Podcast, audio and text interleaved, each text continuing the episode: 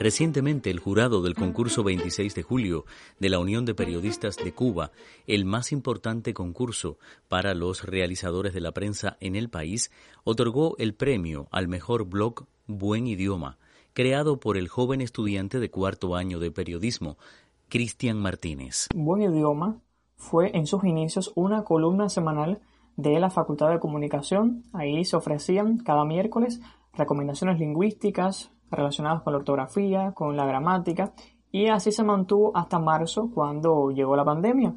Un breve receso y ya en abril, precisamente el 15 de abril, ya se funda este blog cuyo objetivo principal es promover el buen uso del español en los medios de comunicación. En este blog, que por cierto fue premiado en el año 2021 en el concurso nacional de periodismo 26 de julio en la categoría de blog, ahí recibió el primer premio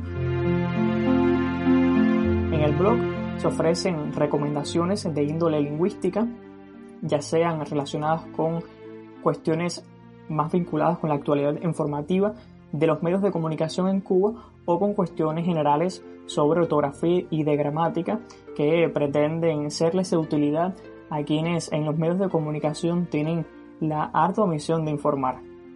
Así, en el blog hay entradas con claves de redacción relacionadas, por ejemplo, con algún evento importante que esté relacionado con la actualidad o, o cuestiones más normativas relacionadas con algún aspecto en específico de la escritura adecuada de una palabra, de la escritura adecuada de un nombre propio o de un nombre de lugar. Estas son algunas cuestiones generales del blog, pero también hay un espacio destinado a la aclaración de dudas lingüísticas. Ahí en el blog hay un apartado para que los usuarios nos planteen las consultas y también hay un espacio para el repositorio de dudas. ¿En qué consiste esto?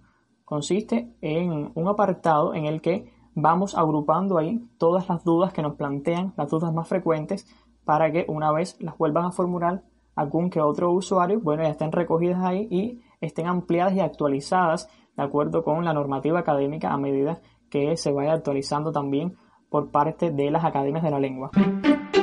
Para acceder a los contenidos de buen idioma es muy fácil. Estamos en Telegram, estamos también en Instagram y en Facebook con el usuario arroba buen idioma. En el caso de Twitter, el usuario es buen-idioma y nos pueden formular las consultas mediante el mismo blog que les recuerdo la dirección es buenidioma.com o mediante el correo electrónico consultas arroba buenidioma.com también en Telegram tenemos un bot que es arroba buen idioma bot y por ahí muchos usuarios también nos plantean sus dudas sobre el uso correcto del español actual.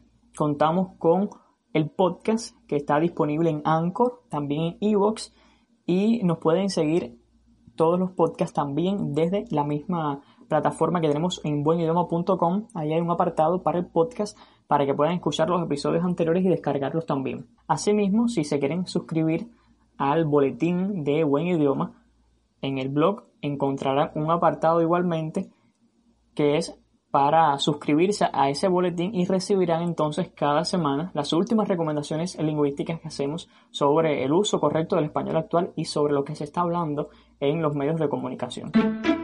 Cristian Martínez estudiante de cuarto año de periodismo de la Universidad de La Habana, acaba de recibir la feliz noticia de que se le ha otorgado el premio en el concurso 26 de julio, el evento más importante que reconoce la labor de los periodistas en Cuba. Enhorabuena, muchas felicidades. Este es un reporte de Mirelis del Pilar y Abel Rosales.